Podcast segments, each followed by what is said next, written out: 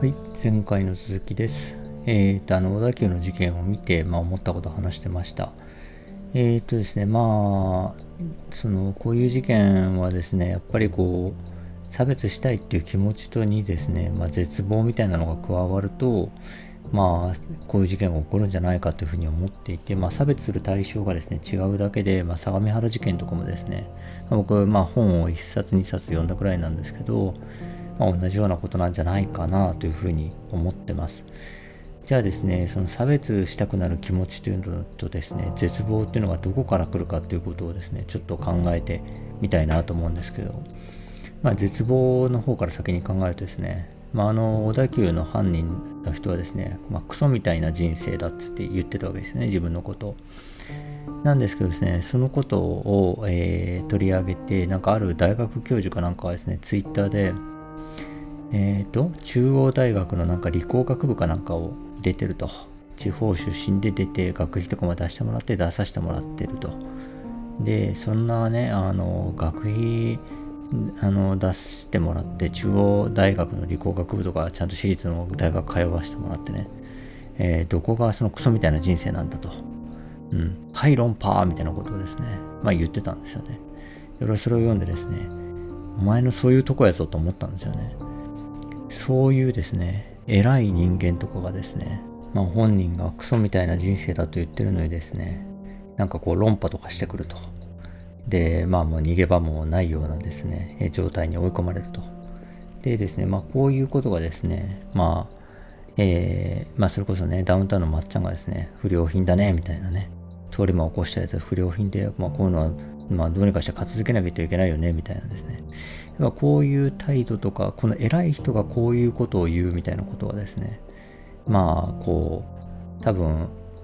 たくさん世の中に溢れてて、そういう中でですね、彼は多分自分のことをクソみたいな人生だと思ったんじゃないかなと思うんですよね。だからクソみたいな人生っていうのはやっぱ条件じゃなくてですね、それは大学のお金をですね、親に出してもらっていようがですね、まあ、どんないい企業に勤めてですね、どんないい給料をもらっていてもですね、まあ、本人がクソみたいなだと思えばですね、やっぱ人生もクソに変わると思うんですよね。でですね、じゃあ何がこう、そういうこう、あの、どんな条件でもですね、何がそうやったらクソに、えー、自分の人生をクソに思わせるかというとですね、えー、男は競争して勝ってなんぼやぞとかですね、俺はこうやって勝ったぞとかですね、うん、大学の教授がですね、あの、ハイロンパーみたいなですね、うん、俺の、俺どうだ、頭いいだろうみたいなですね、そういうことをですね、言ってくる人がですね、まあ、たくさんいるわけですよね。で、こういう人たちがですね、他人の人生をクソにしてるんだと思うんですよね。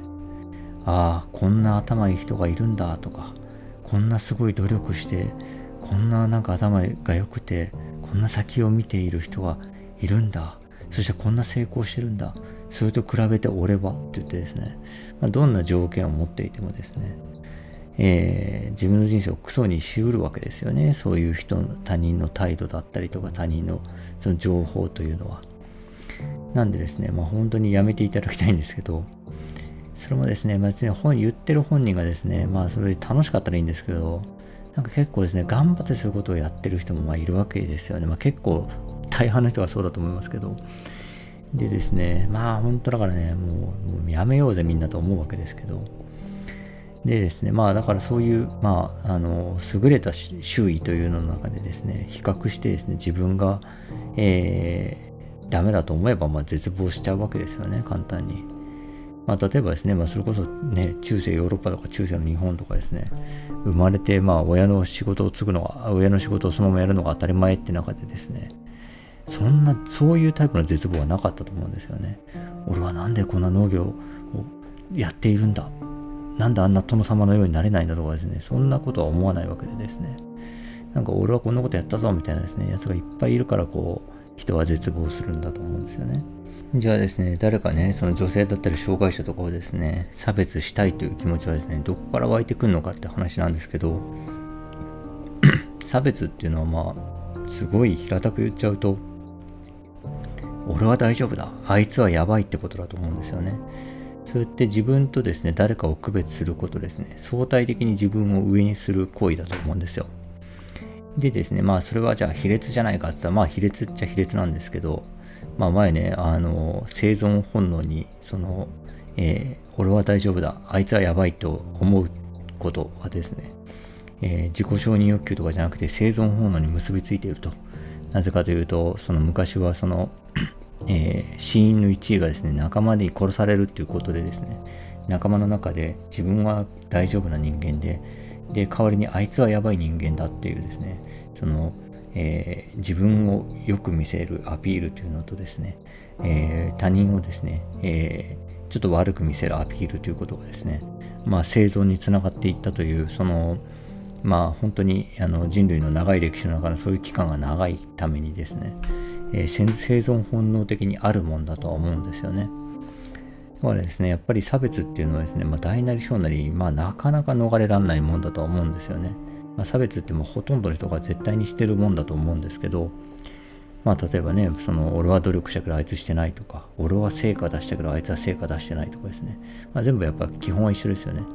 自分と誰かを区別してですね、そのことで相対的に自分をちょっと安心できる位置にまで上げるってことですよね。そうやって安心させることで、その生存本能をですね、満たすことができると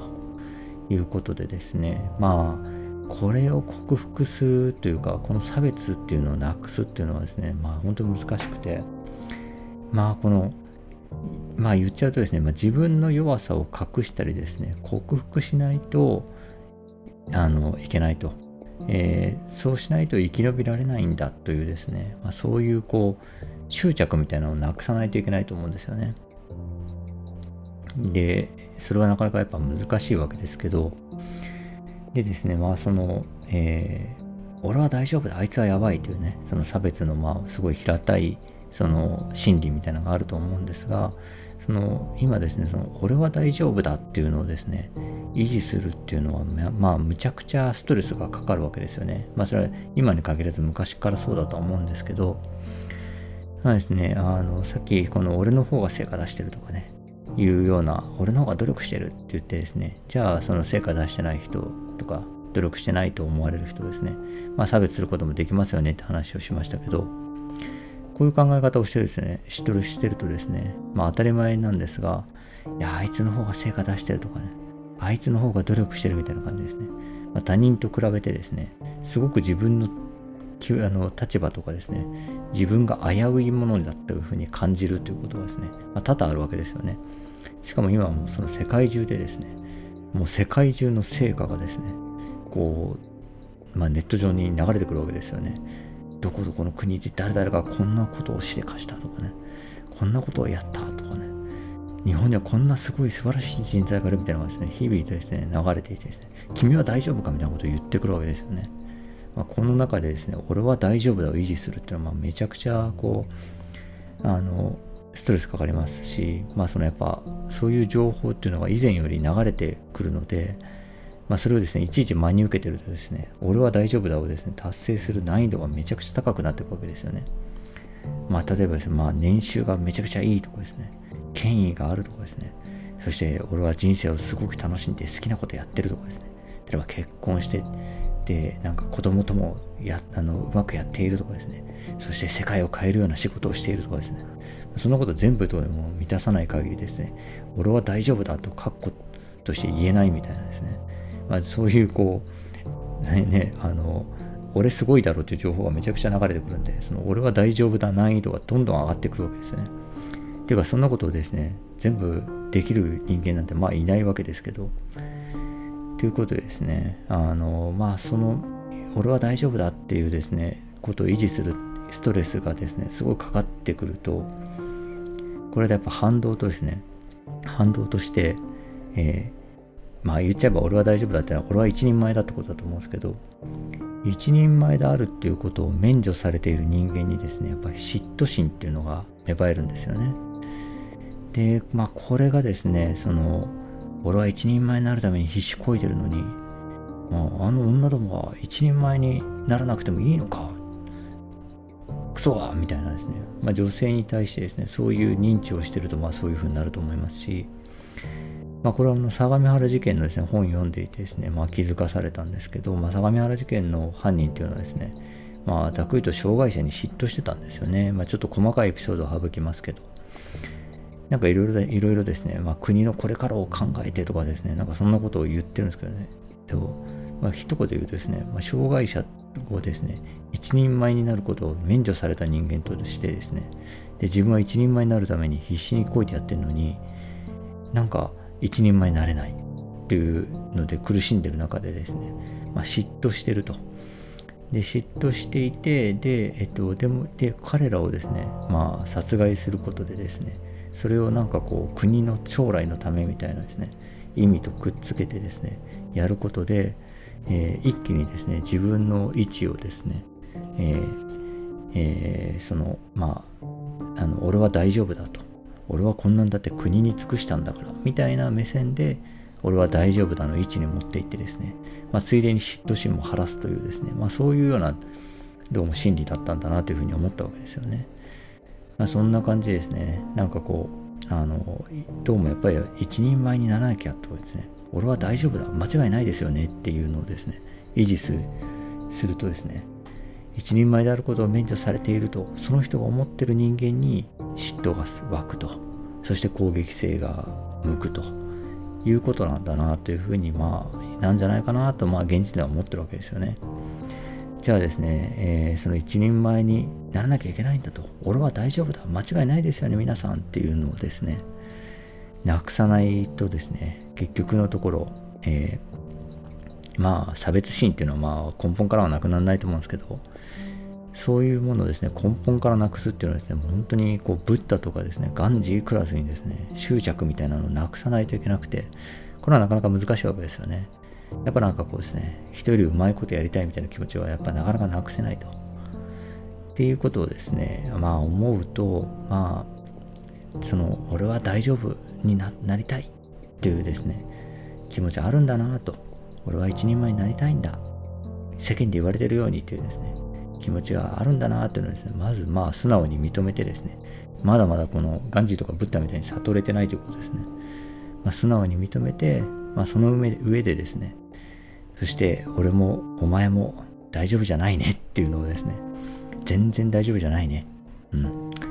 う本当にまずいとこいっぱいあるねっていうのをですね、お互いねっていうのをですね、まあ、認めてですね、まあ、世間でですね、なんかこう、俺はすごいだろう、俺は大丈夫だろう、すごいだろうって言ってる人もですね、はあ、あいつも大丈夫じゃないな、かわいそうにっていうふうにですね、思えばですね、まあ差別とかですね、嫉妬心とかですね、えー、絶望みたいな気持ちはですね、やっぱり少しは緩和できるんじゃないかなとは思うわけですよね。